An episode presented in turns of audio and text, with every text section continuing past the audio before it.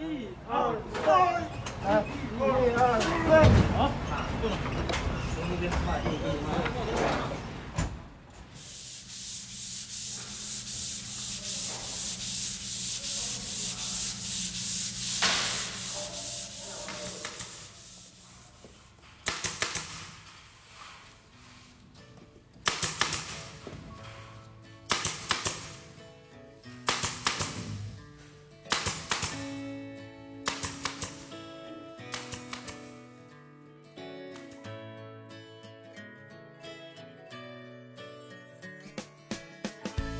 刚你听到的声音是一些展览布展期间的声音采样。现在正有一场展览在紧锣密鼓的布置当中。这是一场关于艺术家安迪沃霍尔的展览，展出的空间是 UCCA H，也就是尤伦斯当代艺术中心在上海苏州河畔的展馆。本期现在进行时，我们就来聊一聊展览和艺术馆背后的故事。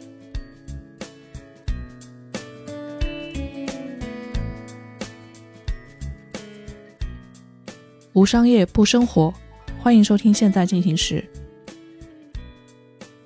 大家好，我是未来预想图的主编赵慧。今天这期节目，我们主要想聊一聊和当代艺术有关的话题。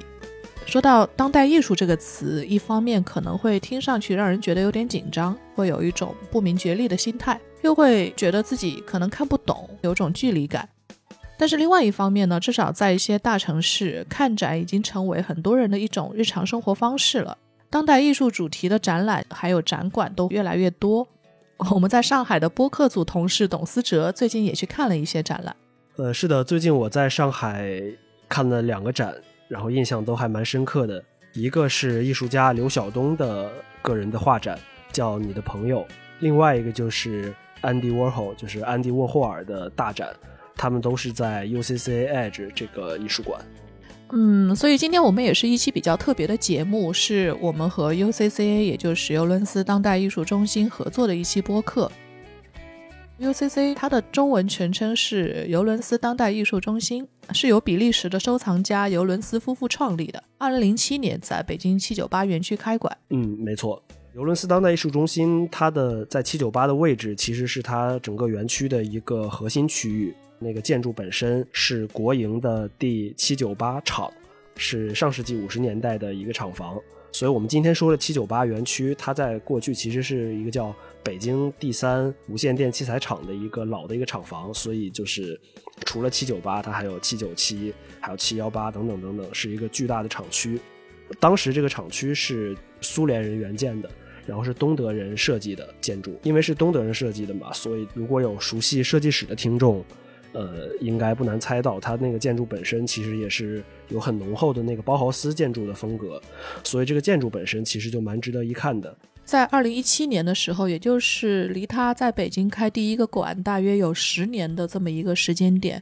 ，UCC 也做了一次架构上的重组。就是为什么这个重组我们要特别说一下呢？是因为呃，这是一个运营管理上面的一个变化。就是它最初是由尤伦斯夫妇私人主导的一个机构，现在就转型为了一个 UCC 集团。那么转过来之后，除了美术馆之外，他们也拓展了很多其他的商业条线。然后紧接着到了二零一八年，就是他们重组之后的这一年，UCC 又开了一家分馆，是在北戴河阿那亚，它叫沙丘美术馆。然后它的建筑本身是一个半地下结构的建筑，就是在阿那亚的黄金海岸的沙土之下，面向海滩。然后到了今年五月，就是上海这一家苏州河畔的 UCC Edge 又开幕了。这个好像董思哲去过不少次哈，我看你经常都往那边跑。对，开馆之后我还是去了几次的，因为它位置还就蛮方便的。它这个上海馆是在上海地铁的八号线和十二号线交叉的曲阜路站的上盖，离我们公司还蛮近的。从公司过去的话，其实。就你骑自行车就能到，然后它就在那个大悦城对面，距离人民广场外滩也很近。其实作为一个艺术馆来讲，我觉得其实最重要的还是展览本身。然后 UCC 这些年能在中国的艺术爱好者当中建立蛮高的知名度，其实很重要的一个原因，可能是因为他们做了很多知名艺术家的展览。然后呢，有一些很多人就已经已经说得上是破圈的那一种了。比如说像徐冰、曹斐、刘晓东等等。然后在国外呢，包括像毕加索，还有上周末刚刚开展的这个安迪沃霍尔的大展，也都会纳入到他们的展览范畴。那么这些名字对于经常看展或者是对艺术感兴趣的人来说，肯定不会特别陌生。那么这个展览到底和其他地方有什么样不一样的呢？我们还比较好奇的是，他们做一场展览背后到底有什么门道？甚至如果把视角再放大一些，他们是到底是如何运营这么一个已经有三个展馆的展览馆群的？他们想给中国观众带来什么？前段时间在上海的这个安迪沃霍尔大展开幕前夕，我们和 UCCA 的馆长田飞宇还有策展人邱韵就一起聊了聊。我们现在就来听听他们怎么说。那我们今天请到的两位嘉宾，一位是田飞宇田管，他现在在北京，主要负责 UCCA 在中国的很多事务，包括策展啊、公司发展，然后商业开发、当代艺术环境等等的研究。大家好，我是田飞宇 Philip Tenari。嗯，田飞宇虽然是，呃，按我们说法虽然是老外，但是说的中文是非常非常好，所以在我们这期播客录制当中呢，田馆也会用中文和大家一起来交流。然后另一位嘉宾呢是我们的一位策展人，啊，我们现在录制这期播客的时候有一个展览是正好也是秋韵这位策展人在上海策展的。那接下来呢还会有很多新的展览，可能也会由他来参与，所以说今天也会让秋韵跟我们一起分享策展当中的很多想法和理念。大家好，我是 UCCA 的策展人秋韵，很高兴和大家在电波里相遇。嗯，其实今天主要是想和 UCC 一起来聊很多事儿呢，是因为这也是一个非常特殊的美术馆。嗯，我们。之前去看很多常设展，就是说我们去美术馆看展的时候啊，有一个比较共通的想法，就是说遇到的这样的一个体验是，有的美术馆里面你进去会分成两个部分，一个叫常设展，一个叫企划展。那常设展呢，很可能就是涉及到它会有一些自己的展品；那企划展呢，就是说它未必是自己馆藏，或者说当然也有自己馆藏的展品，它可能也会有外部带过来的一些新的展品。那么它就是一些通过自己的策展理念把这个展给搭建起来。UCC 好像是不太一样，就是因为是在不同的城市去做运营，呃，好像最特殊的一个特色就是没有自己的展品，是吧？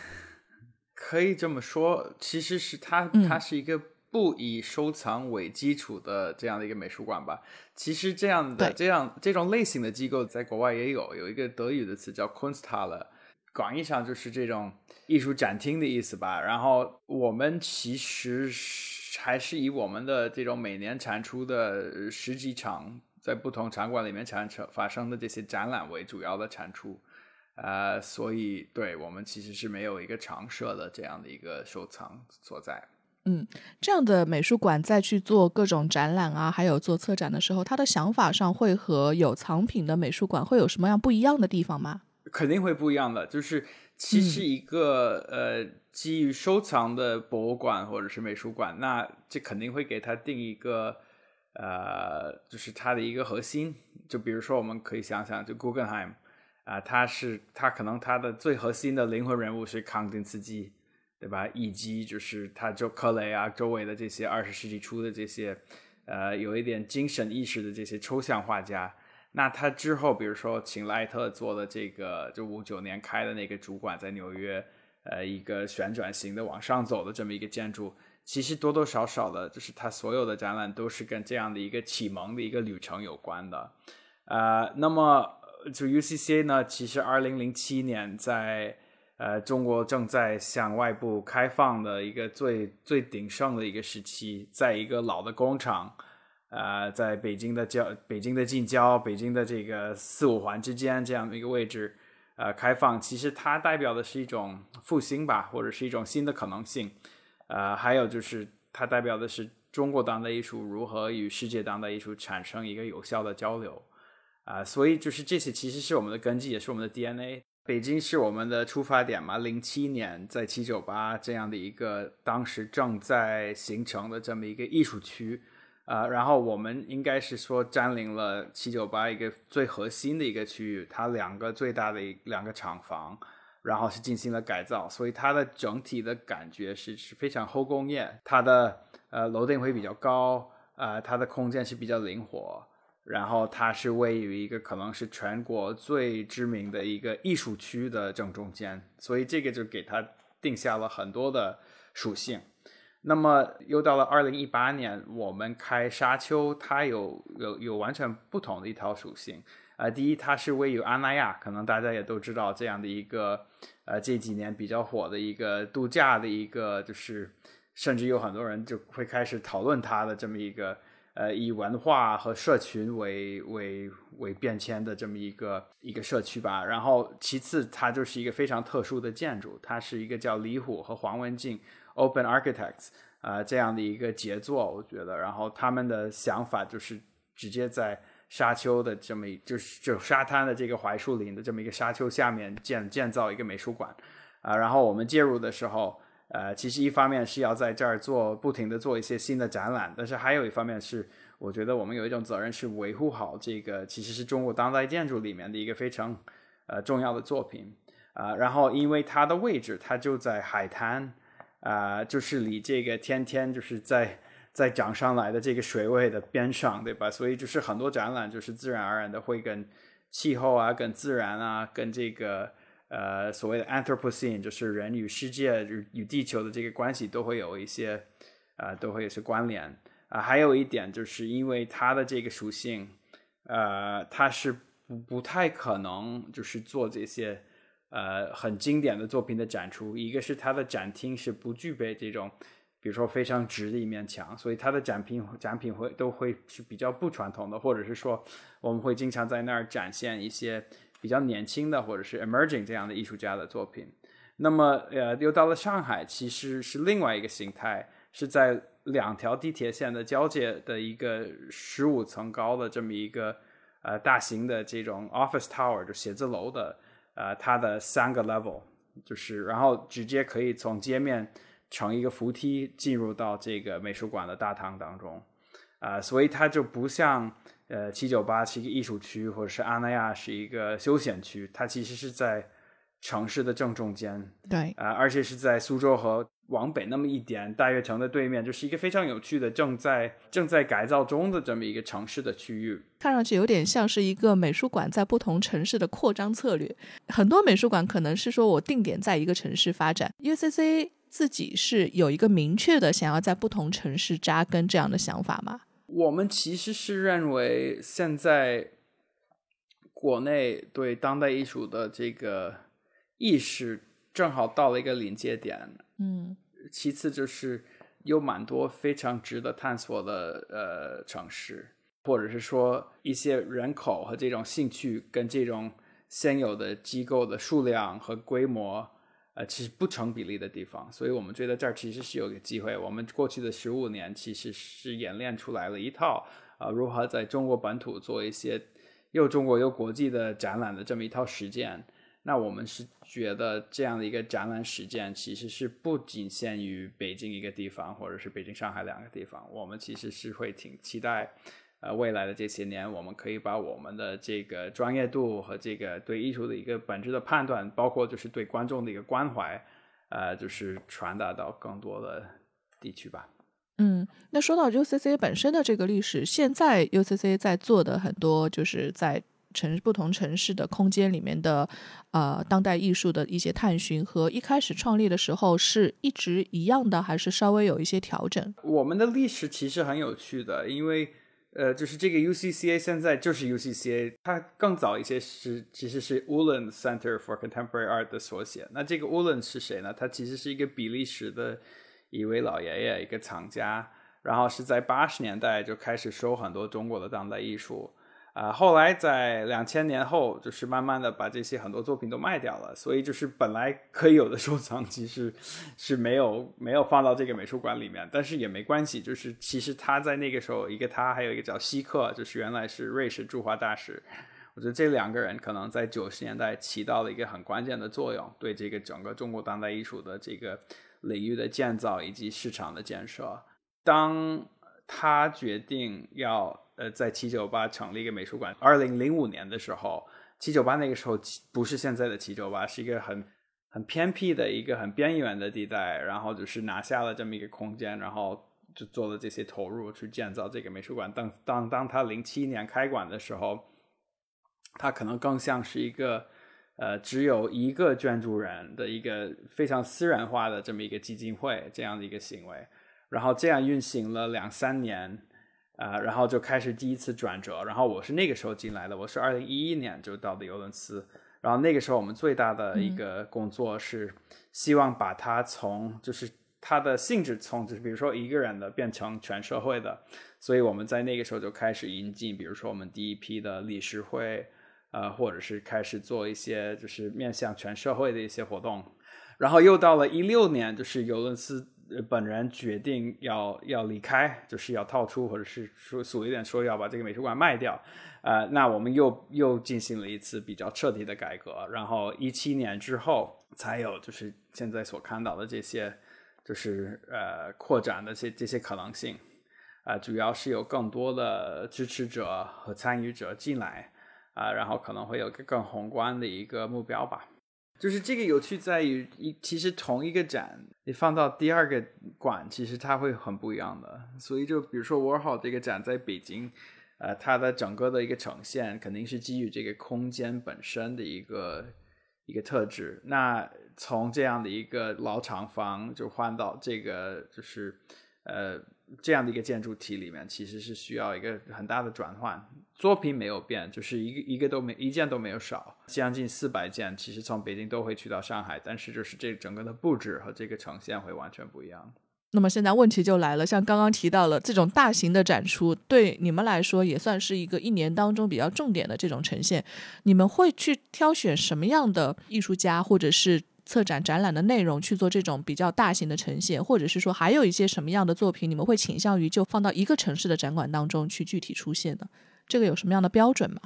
我是觉得我们从就是展览布置的或者是展览选择的这个出发点，其实是从开馆到现在没有发生过本质的变化。呃，你想，我们我们嗯零七年的开馆展叫“八五新潮”，是致力于就梳理中国八十年代的一个前卫艺术运动。呃，其实，在之后我们做了大量的就是在梳理，比如说某一个运动或者是某一批艺术家与中国当代艺术史的关系。就比如说，我们今年早一些做了曹斐的这个个人回顾展，呃，就是展现他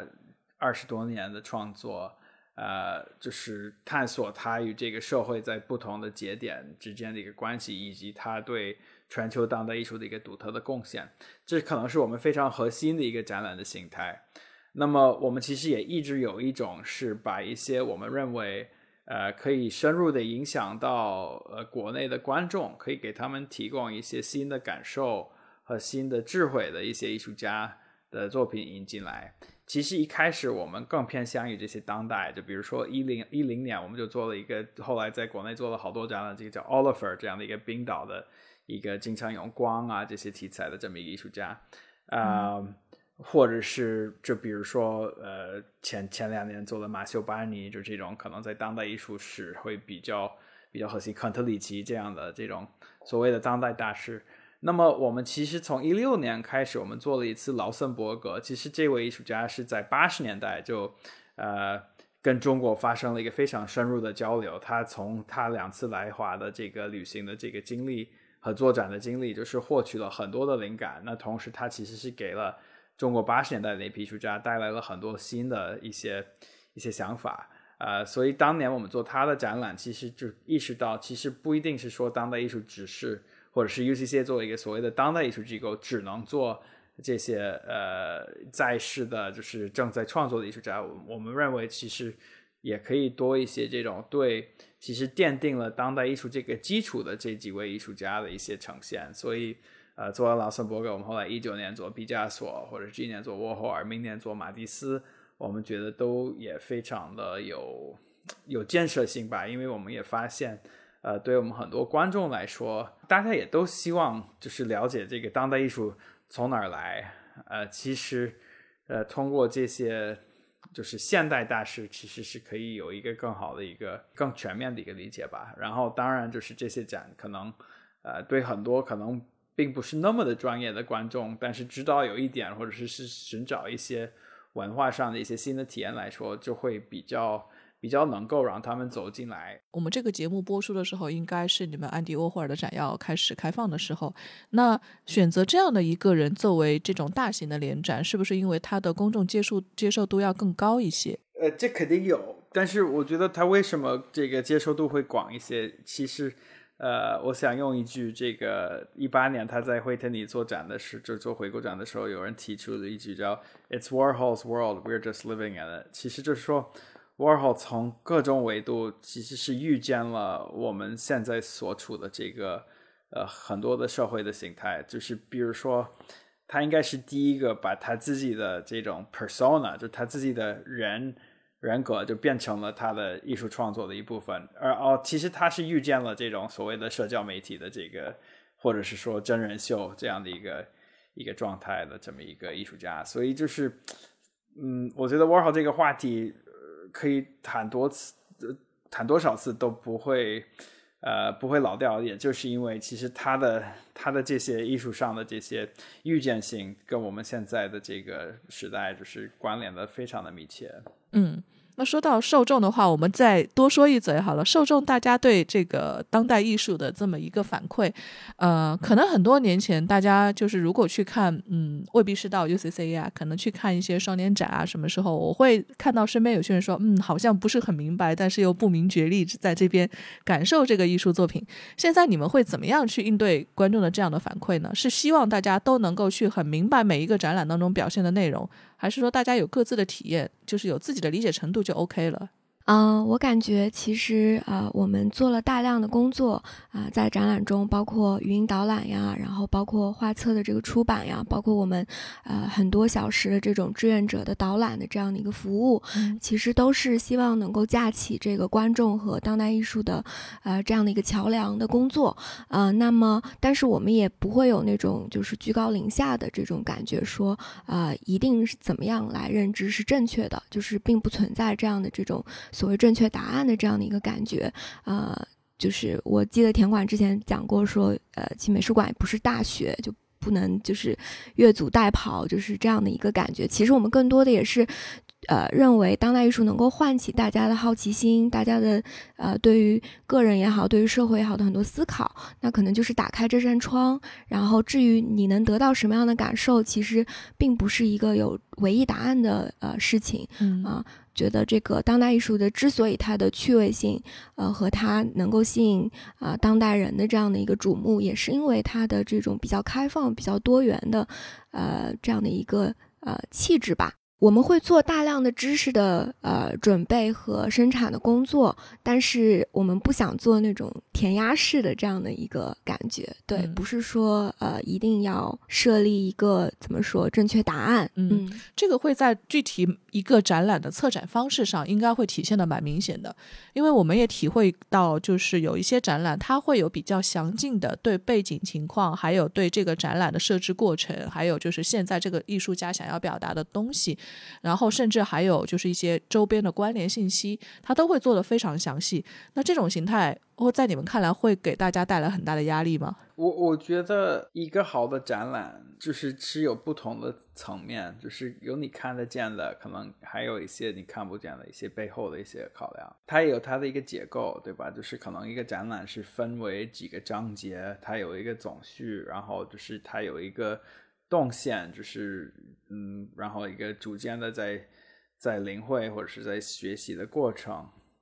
呃，但是一个最好的讲，可能你到了最后，然后倒过来把它再从尾看到头这样的过程，那可能你可以有一个新的一个新的体会，因为它呈现的。并不是说只是这些能写在纸面上的东西，就是你的结构做的再漂亮，比如说毕加索，我们是做了五个章节，从这种缘起到这种不同的探索，到最后晚期这样的一个东西。但其实就是作品本身会给你带来很多的惊喜，而且就是你跟一个作品之间的遭遇，并不只限于你对它的一个阅读，或者你对它的一个学习，它是有自己的一个气场，自己的一个感染力，呃所在。然后就是可能到一些，就是更当代的展，就是或者是更偏项目性的展，就比如说，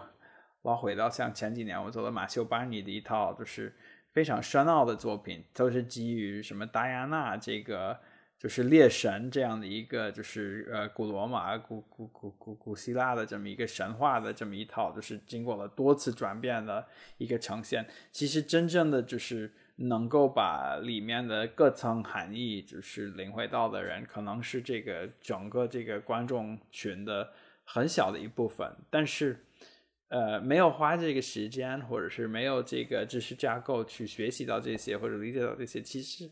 也不要紧，这对吧？并不是说只有那些知道每一层意义的人才可以有一个有意义的一个体会，可能更多的人，嗯，呃，从这种简单的拍张照或者是打张卡，到这种可能就是经过了一定的这种困惑，或者是这种呃自我的这种学习，到这种其实各种都有，然后每个都是。成立的比较感性的来说的话，我觉得一个好的展览就是，当你走出展厅的时候，你会对自己有一个啊小小的崭新的认识，或者对这个世界有一个小小的崭新的认识，啊，那个是一个比较感性的感受，对我来说。对，如果从理性的层面来说的话，我觉得一个展览它是要一个呃。甚至它本身就是一个艺术作品啊，它是一个非常完整的啊体验，包括它的视觉的呈现，它的作品的状态，它的提供给观众的呃阅读的部分，然后甚至是这个展览的呃一个声场、一个听觉的部分，然后包括它的服务、它场馆给人的感受，它是一个全部都是要呃标准及标准以上的这样的一个状态。那这个理性的标准来说，我觉得这是一个好的展览。那像在 UCCA 的整个策展的这个策展人系统里面，是每次展览都是由一位策展人主要去主导完成，还是由一个整个的大的团队，不同的策展人一起来把这个主题给确立好啊？可能大部分的展是一个策展人，但是也有呃，比如说联合策展的，也有一种情况是，比如说 Warhol 或者是毕加索这种。可能是外，就是我们的这个借展机构，我们的合作机构，比如说 Warhol Andy Warhol Museum 或者是 Picasso Museum，呃，是他们会出一个策展，然后我们也出一个策展，但我们的策展可能更多负责的是，呃，落地啊，包括这个怎么让这个展览能够跟中国观众有一个更好的呼应这样的。然后，呃，我想说的是，其实我们是一个有一个策展部门，呃，这个是横跨北京和上海，啊，当然也有。安那亚那边的，比如说沙丘那边，其实这这三个地方的展览其实都是我们的策展人会提案的，然后我会定期去讨论，也包括我们今年其实引进了一个呃一个叫 Peter Ely，他原来是在 MoMA 呃的一个策展人，然后呃比较资深，然后他是有一点像我们的一个 advisor 的形式，然后我们会定期跟他开会，然后包括我我因为我们的策展人都是比较年轻的。啊，都是非常有想法，然后其实都是非常有 sense，但是，嗯，可能就比如说具体的一些提案上，呃，会提上来，然后呃，包括我们整个小组，也包括就比如说我啊，或者是他会提一些反馈，然后大家就会，就邱老师特别了解这个过程，他正在做一个提案，然后会希望通过这样的一个对话，就可以可以提炼出一个更有说服力的一个一个展览的理念，然后再去立项，然后再去。呃，再去把它实现出来，这是一个理想的状态。当然，也有时候是可能时间不允许，然后就非常快速的，就是在做这种即兴式的策展。我觉得这也是一种模式。有的时候，这个就比如说我们去年的时候，呃，疫情最严重，就闭馆四个月。本来呃，去年所有的展都都打断了啊，但是我们突然得知，就比如说五月份可以重新开馆，但是我们又没有展览。那你没有展览也不行啊，我们也没有藏品，对吧？所以就，那我们得做一个展览出来，而且就是在这样的情况下，你只能做一个跟疫情有关的展览，对吧？就是全人类都在面临这么大的一个问题，那你去做别的都不对，呃，所以就是去年印象特别深，我们就用六个星期的时间，就是把一个好像是二十六位国际国内的艺术家的这么一个大型的群展就做出来了。而且是就是那个时候经济压力又特别大，然后大家也还没有完全学会怎么远程工作，或者是呃没有习惯这样的一个工作方式啊。其实这样的探索性的策展也非常非常有趣。然后那个展示一共有六个策展人，五五六个策展人，我我要没记错。所以其实有蛮多种这种策展的情况。嗯，那是不是对一个美术馆来说非常重要的人才储备就是策展人的这么一个团队？这个是，但是就是说，这个肯定不是美术馆唯一的一个重要的人才储备。就其实有的时候在美术馆，大家可能第一想到的就是策展人这个这个职位，但其实就是同等重要的职位就太多了。比如说，嗯呃，发展部的同事就是围绕着展览再去整合各种资源，然后维护各种关系，或者是比如说品牌市场部，那得提炼出这个展览到底有什么有意思的，然后传达给所有人，然后保证能有人过来，对吧？也包括就是其实策展之外，就是展览部之外，还有一个比如说研究部是专门负责学术的这个写作和出版，就画册这个工作是他们在做。啊、还有比如说公共项目，就会有个团队是会围绕着展览每个展览以及一些其他的话题去组织一些呃讲座呀、放映啊等等等等，就是这个也是有自己的格调。还有比如说专门做数字运营的这种呃各种渠道啊、各种社群这样的，就是其实是需要一个战略性的思考。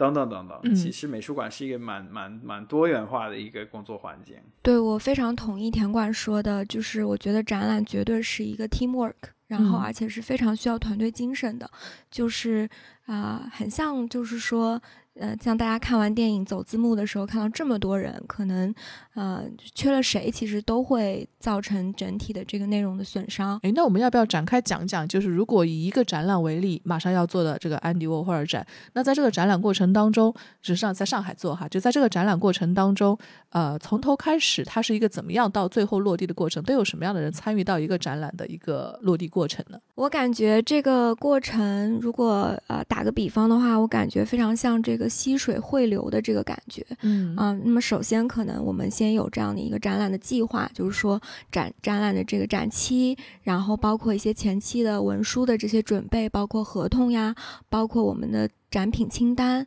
然后这些可能都是啊、我们的团队和 Andy Warhol Museum 和啊、他们来一起共同来筹备和嗯敲定的。那么之后呢，我觉得就会分成两条线啊索。我插一句，哎像刚刚的那个里面，比如说你们要敲定一个展览清单，那对方美术馆里面肯定是有它比较相对比较完整的藏品目录，那你们怎么去挑选这些啊？这个是适合我们希望拿到这次展览当中的呢？啊，这个其实主要就是策展人的一个工作，因为选定展品是策展人相对来说，我认为是呃最核心的工作之一了。嗯呃，就是展什么，这个是策展人是需要去把控的。在这种合作可能会先有一个，就比如说我跟对方机构会有一个比较方向性的一个讨论，就比如说 Warhol 这次，呃，说的很明确，我们不希望只展那些名作或者是大家所知道的这些东西，我们其实是挺期待有一些大家所不不知道的 Warhol 的作品能出现。那他们可能会根据就是这样的一些偏好和这种讨论去去敲定这个清单，然后我们会会来一起讨论，然后就是一起把它定下这样的。并不是说我们走进去说这个这个这个，双方一起聊的，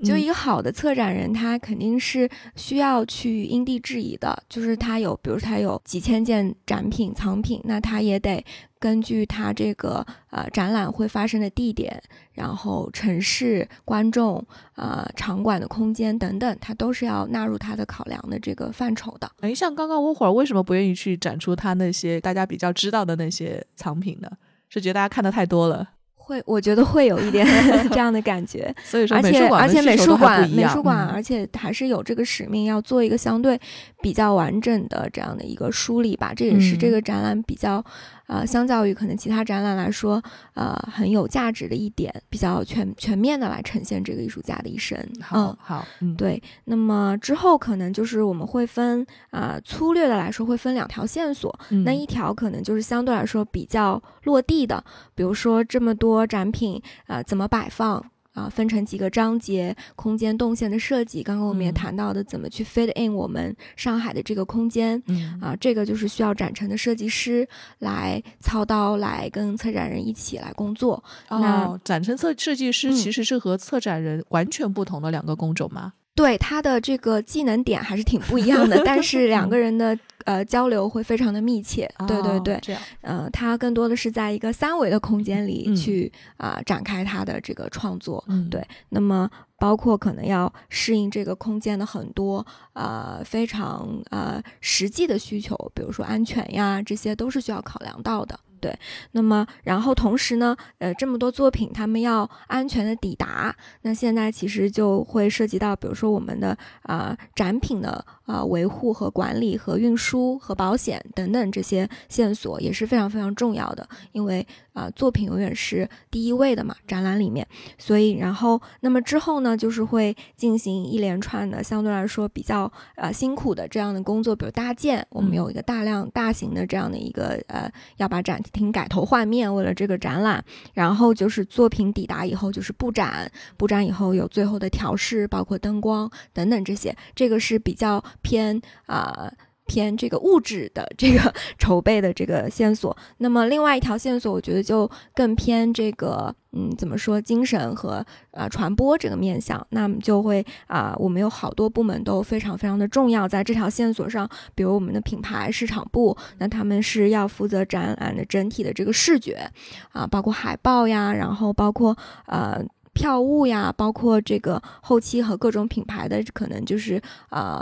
呃进一步去宣传这个展览的一些小的合作呀，然后呃整体的这个宣传都是由嗯品牌市场部。那么刚刚田管说到的研究部会出版这个非常重量重量级的这个图录，这个 Andy Warhol 的图录也是会在上海站就是首发。那么呃，包括我们刚刚说到的公共实践，那么每个周末我们都会有比较丰富的公共实践的活动，工作坊、讲座、论坛等等，这些都是公共实践部。那么还有很重要的部门，像啊、呃我们的发展部，那么呃会员的这个管理，然后呃这个 patrons 的这样的一个管理，包括呃。赞助方等等，这些都是由啊、发展部来负责拓展和维护。那么还有我们很重要很重要的在前线的这个 visitor experience 啊、观众体验部门，他们也会就是有很多的这样的志愿者的培训，然后在一线面对大量的观众的一个呃咨询啊，然后服务啊，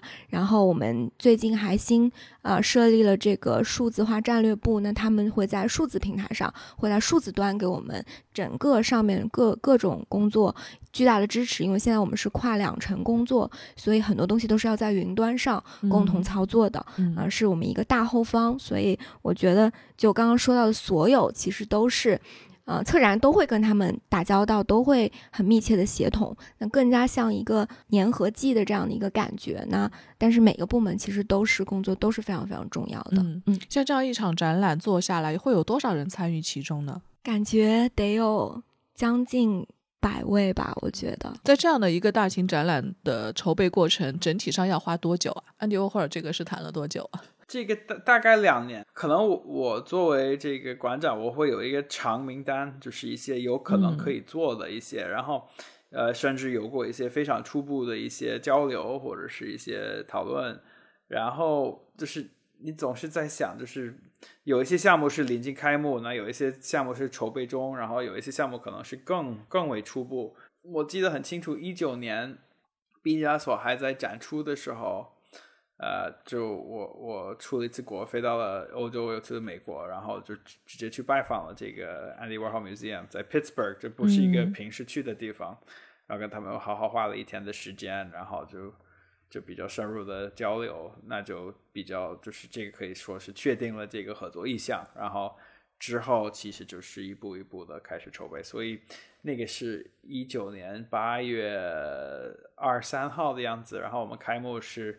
二一年七月二号，七月二号，对，所以就、嗯就不到两年，差不多这样的一个。嗯嗯，其实有点像多任务同时开始，多项目同时开始，这个是有点展览的快与慢的感觉哈。这个展算是一个正常的布展，就是整个的策策划策划速度。那如果说你们做的最快的一个展是什么？就它的名字也非常符合这个对这个状态，叫紧急中的沉思，因为真的就是紧急中的这个思思考出来的一个展。对，就是我刚才说的那个疫情期间的那个疫情展期间的，真的是嗯我们应该是你想能够回到一个工作状态，已经是三月初吧，然后那个展是四五月底就开了，就不到三个月的时间，从头到尾。那这样的话，我们再去重新回到刚刚那个大展的布展过程里哈，就是说，如果在这么一个长期的策展过程，它是啊要这一个项目可能跨度有两年，但是同时还会有其他的项目在跑，所以说这才这才保证一个美术馆在正常开馆的时候，它能够长期时都会有一些不同的展览在呃直接上线让大家看到。那么，比如说这两个展览之间，上次好像聊到说中间是需要有大概接近一个月的这么一个布展的时间，是吗？已经已经有点长了，其实田管可能想说，没有没有没有，我呃就是我经常跟展览部就是也不是说。嗯，吵架，但是就是我们经常讨论的话题，就是这个到底，因为你你太长也不行，太短肯定也不行，所以我们发现，因为比如说北京，我们大展厅其实每次是需要重搭建，呃，因为它是一个开阔的没有柱子的空间，所以就是每次的展墙其实基本上都是，我们也会回收很多的材料，但是就是怎么也需要一个把作品全部都撤掉。然后就开始弄搭建，把老的搭建调整或者是拆了，然后新的就进来，然后又得落灰，然后落完灰打扫完毕才能开始重新挂。所以一个现在就比较理想的长度是，呃，我我们的展览都是周日结束嘛，然后就是从周一开始，然后。四个星期，然后第五个星期就是，比如说那那那周的周五是开幕，所以基本上是 almost 就是五个星期的一个换展期。嗯，然后 Edge 是大概四个星期，就是会稍微短一点，因为搭建的任务没有那么的重。然后我们还有一些中型的展，就比如说在我们北京的一些外面有几个展厅，那些展大概三个星期就是可以搞定。所以对，是确实是这种布展的快与慢也是有的。嗯，我我倒是能理解田馆为什么觉得在这一块希望能够加快一点速度，因为一旦这一个展就要三周到五周的时间，意味着整年能够呈现作品的时间可能会受到影响。那这样的话，一整年美术馆在就是呈现多少场展览，对你们来说是觉得合适的呢？呃，十二场，没有没有，就很准确的说，其实没有，因为我我其实是在，比如说在北京，呃，一个这种大展的一个理想的展期大概是三个月，呃，因为就是呃考虑到各个层面，就比如说你宣传能不能呃铺出去，然后就是回到就是回应就是足够的这种看展的人群等等，对吧？所以你如果是三个月的展期加刚才说的一个月的这个换展。差不多就是，那就一年可以做三个大展，然后这个中型展也差不多是一一年可以有三个，啊，然后沙丘那边和 Edge 那边分别也都是三个展，所以就是总共就是十二个展。现在我们之前看到的很多展览，就是刚刚我提到的，就是说，哎，为什么会有企划展这样的展览存在？是因为它可能是通过一个比较好的一个策展的角度。把它重新做一个梳理、包装再传播。然后我刚刚听下来，UCCA 的整个的打法，呃，比较偏向于艺术家的中心。其实我不知道是不是真的是这个样子，就是有有一种方向吧，就是说啊，那我这次可能做一个大的主题，在这个主题里面可能会有不同的人，他们适配于这个主题来参加。但是我听下来，现在比较做的非常有代表性的展览，在 UCCA 的这整个的名单上，是以艺术家为中心去列的。我我是一直有一个想法，就是我不太希望我们做的。展是这种，比如说策展人做给其他的策展人看的那种展览，就是特别是欧洲的一些小机构，就是会有会有专门有一类展，可能是嗯，我不好意思，我但我觉得只有这些可能是已经完全在这个在这个领域中，就是在这个频道上的人才能才能有一个有趣的收获。因为我我我是觉得，我当然要忠诚有艺术家，呃。然后我要呈现一些很新锐的，或者是一些很权威的，或者是一些非常有趣的艺术家。但我我的方式，我希望是，呃，所谓的普通人，也就是说，呃，走到了都市里，然后遇到了这个美术馆，然后走进来了，然后就是有有初步的这个兴趣，可以有一个收获。就像邱老师说的，这个看完展，可能认知上可以发生一点变化。我并不是，就是我们花这么多时间、这么多资源、这么多精力做一些故意让人看不懂的展，有什么意义呢？对吧？所以我会认为，特别是过去这些年，会觉得以艺术家为单元是一个比较安全的方式，因为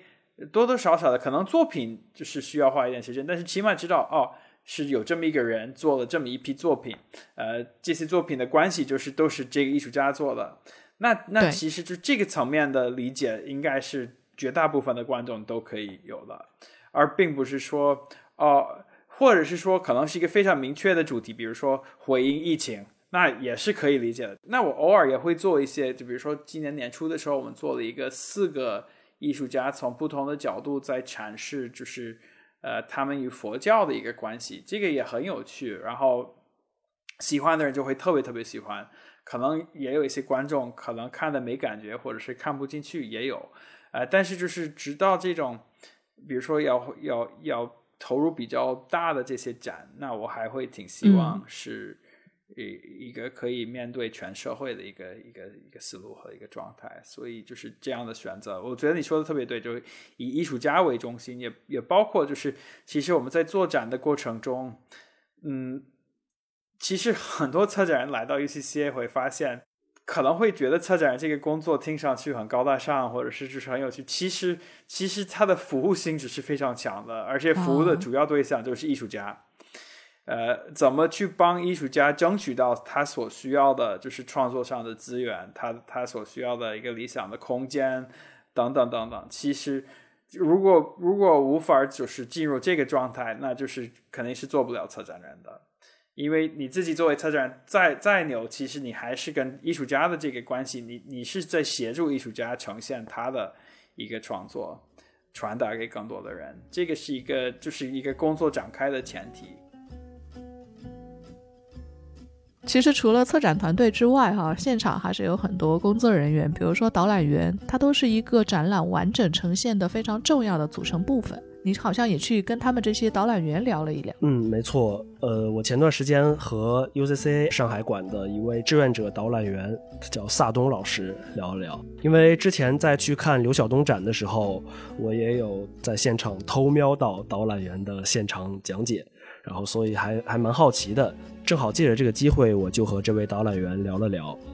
呃，萨东是一位艺术设计行业的从业者，也会在 UCCA 做志愿者导览员。呃，尤其出乎我意料的是，就是他们做志愿者导览员还需要经过一个非常严格的考试和面试的一个筛选的过程，这点还挺有意思的。我叫萨东，是 UCCA 的志愿者，所以我的。工作是导览和公共服务，具体的时间点应该是五月二十二号开始的。在那之前经历了一些呃面试啊、培训之类的。不瞒你们说，首先这个简历不是我投的，是我爱人投的。就在呃四五月份吧，那个时候我呃开始思考，我想要去美术馆。那天大概是早上，刚吃完饭没多久，然后他突然告诉我说：“我给你投了，投了哪？”我说：“投了哪？”他说，UCC。志愿者，因为他有个要求要写那个模拟导览的，然后我就在那里想，天哪！我刚刚想过，我我我我能不能在美术馆工作？但是结果你现在又让我去做导览，然后我在想，那么我我喜欢的艺术家是什么呢？姐，我得先看看我自己在这方面有些什么，然后我就去翻张翻箱倒柜，去收藏挂肚的去找想啊，但是没找到，紧张的要死，没找到啊！我爱人说。没事没事，你平常话痨的时候跟我说那些就行。然后我说，哦，是吗？我想，哎，对哦，对哦，我平常好像有的时候会话痨，哎，那我就试试看，我就找到了我最爱的艺术家之一，是一个草间弥生，嗯，波点婆婆。然后我就想，对我来说他是什么样的状态？还有要求的，他当时大概五分钟不能超，不能超五分钟。我想，如果超的太多的话，是不是不合适？然后我就自己写，然后我把所有东西。一遍一遍的把它压缩到很短，然后还要跟我爱人先过一遍，因为我实在是不放心，我从来没有这样的经验。嗯，当时想来想去，想完这个之后，我想不行不行，我还得再准备两个，然后我一共准备了三个，但是最后好的只要我讲一个，我们比如说每一场。呃，志愿者先要报名，报名完了之后再培训，培训之后他要有一个考核过程，这个时候就是开盲盒了。比如说我们一次展览里面会有一百件作品的话，里面他就会随机的抽选，这个可真就是随机，他会手机上有个程序，小程序，然后说我们有几号几号，点一下，嘟嘟嘟转，转完之后就这个，好，你就讲这个吧。所以你得把所有的东西都记住。导览就是带领观众。在整个场馆之中，其实基本上就是呃，我在那里解说艺术品，然后他们就在那里一边观展的过程之中听我讲一些补充的背景。有的时候我比较呃愿意把我自己的感想，把我自己的想法分享给大家。遇到那些观众的时候，他们也会向你分享一些东西。特别是当他们有有些东西很有感受的时候，他们会说出自己的感觉，很棒，这种感觉非常棒，是因为，嗯，他会给我增加完全不同的视角，对于作品的理解。最棒的就是我会把它加到下一次的导览之中，与下一波观众进行对话的时候，把他们加进去。我会告诉他们说，之前的观众曾经跟我讲过这个东西啊，蛮有趣的，呃，又增加了一个视角，这个作品就变得越来越丰富。用一个感性一点的话说，导览就好像威尼斯的贡多拉。当你进去的时候，它其实贡多拉上的那个撑船的船夫是会给你讲很多很多故事的，他会给你增加全然不同的感受，与你自己步行进去的威尼斯是完全不一样的。你在船上是在里面游走，而刚才提到最关键的是，你说是不是会影响人对作品的感受？我个人的感觉是不会，那是因为，如果是一个好的作品，它经得起各种各样的解读。嗯，那说回来，董思哲，你在上海 UCCH 看完展之后，你有买他们的周边吗？我其实平时嗯不是一个很喜欢买周边的人，正好因为前段时间我在搬家嘛，就很发愁，就看到一些很多五颜六色的奇奇怪怪的东西，会觉得啊买太多了怎么办？但是这这两次去 UCCA，我还是会买一些周边的，因为我觉得做的还是挺不错的。然后我买了一个 Andy Warhol 的一个很漂亮的一个马克杯。还有曹斐的一个章鱼的一个玩偶，还有一个大红色的一个 UCCA 的一个帆布包。就因为我们自己未来预想图现在也会做一些周边产品嘛，尤其是每年做一两册那个 MOOC 的时候，所以就是本能的，我现在在看到各种周边产品的时候，会本能的去去打量一下，去挑剔一下，就看看啊这个材料是不是好呀，做工怎么样呀，价格是不是公道呀，有时候甚至会去。呃，抓住对方的工作人员问这个 能不能告诉我一下供应商是谁？然后 UCC 现在做的这批周边，我个人还是蛮喜欢的。这个只有自己做一遍才知道。我们自己开发周边的也有蛮多感触，就是做内容产品本身跟做周边的这种制造业，实在是两个行业。就是跑一遍才会知道啊，原来这里面有各种各样的门道，包括什么起定量啊，然后它的这个质量管控啊。嗯，中国虽然是一个制造业的大国，但是在很多细节上，要想要去把它把握到一个程度，还是要有非常非常细致的后期跟踪才可以。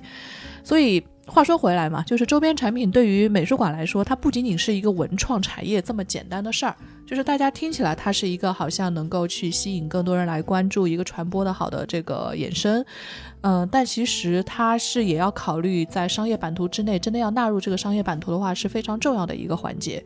那商业的话题也是我们一直比较关注的一个面向，所以说我们也在这次访问当中和田管他们聊了很多这些领域的话题。嗯，对，UCC 这两年我观察到他们在商业领域的各种形态的尝试还是很丰富的，比如说最新的这个安迪沃霍尔的大展。呃，我也看到他们和现在很火的那个 Manner 咖啡做了一个合作，然后他们提取了安迪沃霍尔标志性的波普的那个香蕉的元素，很有名的一个图案，然后推出了一些联名口味的咖啡，还有限定的咖啡杯之类的。所以我也蛮好奇的，就是 UCC 在商业化方面的布局有怎样的考量？那我们接下来再来聊一聊整个美术馆相关的商业化话题了，周边产品。这个可能对于美术馆来说是一个好吧，这是我们在做到后期的时候传播和商业上的一些尝试。那么 UCC 有什么样自己的想法吗？我觉得可能这种衍生品这个东西对很多观众来说，并不是说一个最商业的行为，它可能更多是你也不可能把作品带回家，对吧？所以就是呃，希望有一点就是这个展览相关的内容跟随着你，那那无非就是。买画册或者是买一点衍生品，那我们会希望可以给观众提供一些有趣的选择，但确实就在一一旦就碰这种商业上的考虑，就会会有一些区别。就比如说，呃，我们做这种大展，像沃尔豪啊、毕加索，其实版权相关的这种，包括各种确认链，其实是会非常非常的严谨。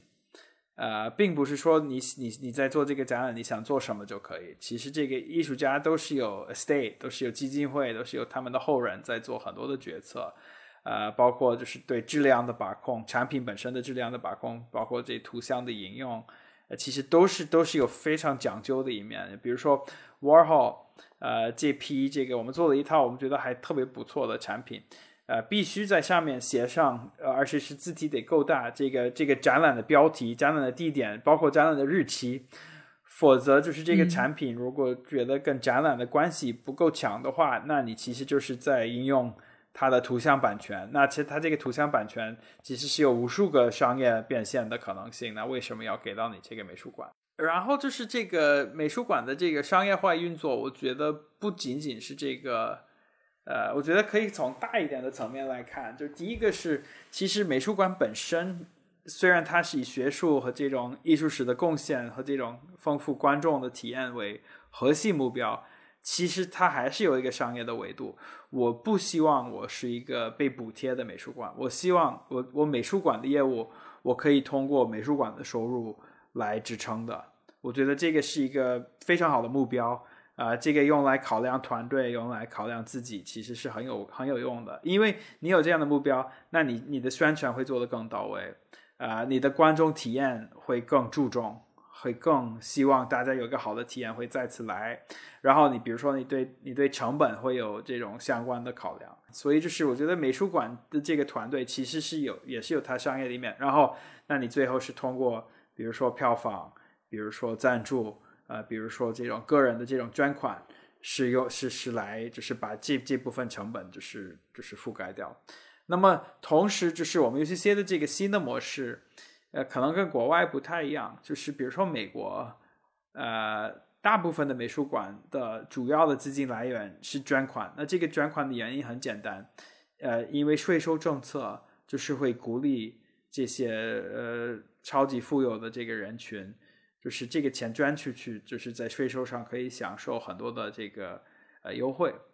呃，所以就是可能并不是说一个零和一的选择，他就是说这个钱没有捐给美术馆，可能它的百分之多少是就是直接交给政府了，所以其实是政府在间接的补贴这个呃文化机构，但是它没有没有太多直接的，就是美国不像欧洲，比如说会有这种拨款，这这种情况就很少了。欧洲或者是包括日本，其实有蛮多机构其实是。直接就是每年这个预算是固定的，可能跟他们来多少人，或者是他们做多少这种产出，其实是没有特别直接的挂钩，这也是另外一种形态。但在中国，这个是那当然有这种国国有的这个体系是另外一回事。但是这些民营的美术馆肯定是需要找到一种生存的这个这个道路。所以我们除了刚才说的这些，就比如说美术馆上的这些维度，其实你还是会有蛮多呃需要解决的问题。衍生品有可能可以解决一部分，呃，但是比如说我刚才说的，像我们的 UC Lab 就是做这种商业跨界，啊，其实这也是非常有帮助的，啊，所以就是其实是一个全方位的一个考量，呃，但是就是我觉得这个的最后就是，我觉得就是用一些商业的思路和这种实践是非常有必要的，但是。绝对不能失去的是这个核心，就是这个，你你做这些是为什么，并不是说，如果你是纯粹为了为了商业上的成功，那那可以做一个纯商业的一个一个工作啊。我们最后其实这个归根到底是为了把这个美术馆走得越来越好啊，而且其实我们前面的路还是很长的，对吧？就是你说这个，我们就我们国内有十五年的积累，呃，但是。这个就其实不算什么，这个其实是在你放到全球语境里面是刚刚开始。有一些美术馆、博物馆是有几百年的历史。对，我是希望我们可以就是呃，就每年在这个内容上就是可以上一个台阶。所以就是我们现在因为也也已经这些年了，就是有一些观众可能会长期的关注，也会注意到。就我我希望他们可以注意到的是这个，因为我自己肯定是也注意到过，就是。其实这个展览的质量，从制作呃到呈现到各方面，其实是一直在一直在提高。每年的这个水平会会略有这种提升，啊，这个是是很有趣的，因为就可能在国外美术馆是一个比较会觉得是它是一个非常稳定的，或者是一个对吧？它的它的意义就在于保存或者是这种永久。但是其实我们在这儿是是一个动态化的一个一个一个迭代一个提升，这个是非常有趣的。嗯。对，而且可能不同的美术馆，它自己的发展方式也不太一样。刚刚田馆说到的一些比较有悠久历史、百年历史这种级别的博物馆，他们自己又拥有足够多的馆藏，然后他们有版权的这些产品本身就会比较多，所以他们在做呃商品的。授权和开发的时候，可能就更有余地。对于 UCCA 来说，除了这个，就是因为每做一场展，就像刚刚提到的，那是仅限于这场展览在这一次的授权使用，它其实是受到一定限制的。这可能也就会要求 UCCA 在商业化这个角度去想更多的方法，去完成就是整个的这个场馆在持续上的这这么一个考量，就不仅仅就是光考虑周边，可能是远远不够的。从这个角度上来说。对，所以就比如说，可能很多人也知道，就我们二零一六年、一七年就是出售的这个过程中，其实是很有趣，因为在呃在整理就到底卖的是什么，对吧？这个美术馆其实它并并没有一个属于自己的收藏，呃，包括它在在七九八所在的这个楼其实是国有财产，我们只是租客而已，对吧？嗯，那我们的我们的价值是什么？其实是想了很久，然后，然后发现其实其实第一是绝对是有的，第二这个价值并不体现于比如说一个财产报表上，它其实就是一种嗯，就十几年培养出来的一种一种感性，包括一套实践，如何以一种尊重艺术的方式把艺术呈现给更多的人。这个东西就是说起来觉得很虚，但是你想把它剪贴或者复制，就就百分之百没有那么的简单。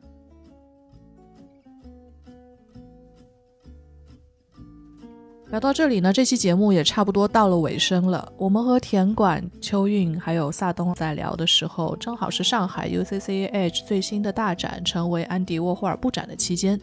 所以你听到这期节目的时候，这场展览已经开幕了。展出会从二零二一年十一月六号开始，一直持续到二零二二年的三月六号。所以董思哲应该已经去过现场了。对的，我在展览开幕当天去看了，然后我当时的第一反应是。哇，这还是我认识的 UCC Edge 吗？因为我夏天的时候有在同一个场馆来看那个刘晓东的画展，然后之前也听你和田馆邱老师聊，包括和 UCC 的工作人员沟通，就会听他们说说啊，安迪沃霍尔这场展览会结合这个主题，然后针对上海馆的这个空间本身做很多呃针对性的专门的一个布置。因为这个展览之前是在 UCCA 北京馆已经展出过一次了，他们说会根据上海场的这个呃不同的场地空间做一些单独的设计。然后我这次实地看到以后，我觉得他们真的没有骗人，就是那个场地空间已经有点快认不出来了。比如说，因为这个展览是直接得到了美国的匹兹堡的安迪沃霍尔美术馆授权的嘛，然后它分成了五个章节，展示了安迪沃霍尔在。人生的很多不同的阶段的一些经历，然后还有包括他和他的母亲，还有身边的一些摄影师之间的一些关系。那么，针对这个五个章节，还有很多这个呃安迪沃霍尔美术馆独家授权的一些展品，他们给每一个不同的章节、每一个不同的空间都做了单独的设计，甚至粉刷了不同颜色的墙面。安迪沃霍尔这个名字可能对很多人都蛮熟悉的。但是我觉得，其实大多数人应该是没有系统的了解过这位艺术家的经历，了解他到底为什么对于当下这个时代的审美以及商业设计等等领域有如此深的影响力。那这场叫做“成为安迪沃霍尔”的展览，其实就是一个蛮好的建立对于这位艺术家比较完整认知的一个入口。关于展览的具体内容，我也就不过多剧透了。总之，欢迎大家去实地的看一看。好的，那自来水结束。总之，欢迎大家去实地看一看这场展览哈。就是我们很多人可能会在海外的一些呃博物馆啊或者美术馆看过类似的展览。那么每次到底选取什么样的展品，然后有什么样的展览主题，都是要跟着这个展览和场馆本身的定位来走的。所以说，大家也可以借着这个展览去看一看这一次有什么样不一样的发现。那最后，我们也会请田飞宇、田管、秋韵、萨东向所有来过 UCCA 的人，或者还没有来过的观众朋友们来说几句话。我就想说，我们做的一切是为了你们，对吧？我们最后不是做的做给自己看，或者是自娱自乐，最后就是我我我到年底就是最大的一个就是自我的这个衡量，就是到底来了多少人。我也希望就是我们是非常乐意听到呃观众的各种反馈，我们也是很积极，就是很 obsessively 在看自己在比如说各种社交媒体上的这些评价，就是这个对我来说是一个最真实的反馈，所以呃我们也会就是看到大家的这些不满啊，或者是特别喜欢的地方，然后去去做一些改善。啊，所以就是我我想说，就是，呃，一个美术馆，一个面向公众的这么一个美术馆，它与画廊的区别在哪儿？就是我们并没有把我们的观众视为呃潜在的客户，我们是把他们视为呃这种寻找自我呃塑造和这种新的文化上的体验的呃的个体，我们希望能提供给他们，呃，他们会认为有意义的。就是基于我们的专业判断，他们会认为对自己的这种生存轨是这种生活轨迹有用的，呃，一个美学上的体验。呃，所以就是，总之就是欢迎，然后多来。啊、我接着田管的这个寻找自我的这个点说，就是在我们这个相对来说很强调我我我的时代，嗯、可能美术馆是一个我觉得难得的，其实可以放下自我，然后去看，呃、看到一个世界上的另外一个生命的创造，啊、和他的宇宙的这样的一个地方是很难得的。然后我们花费了很多的心力去营造这样一个，啊、展现这样一个宇宙。然后我觉得可以在这里可以啊、先放下自我，去接受其他人的这样的一个宇宙和这样的一个信息，然后呃走出美术馆的时候，可能你会更加容易找到自我。如果每一个想要对艺术有感受、有期待，甚至是想要亲近艺术的，千万不要错过 UCCA，而且它就在你身边，它并没有离得很远，需要你打上车，备上干粮才去。不，只要你平常的时候路过的时候，你感受到有某种想要亲近艺术的冲动，你就可以去。希望大家来 UCCA。感谢收听本期《现在进行时》，你可以在小宇宙、苹果播客、喜马拉雅、网易云音乐、QQ 音乐、荔枝、Spotify 等平台订阅收听我们的节目。如果想和我们交流，欢迎在各大播客平台或公众号“未来预想图”的评论区给我们留言。你也可以添加我们的管理员 D 丧的微信号 dreamlabel d R E A M 中华线 L A B O，加入听友群和大家一起讨论。我们下期见。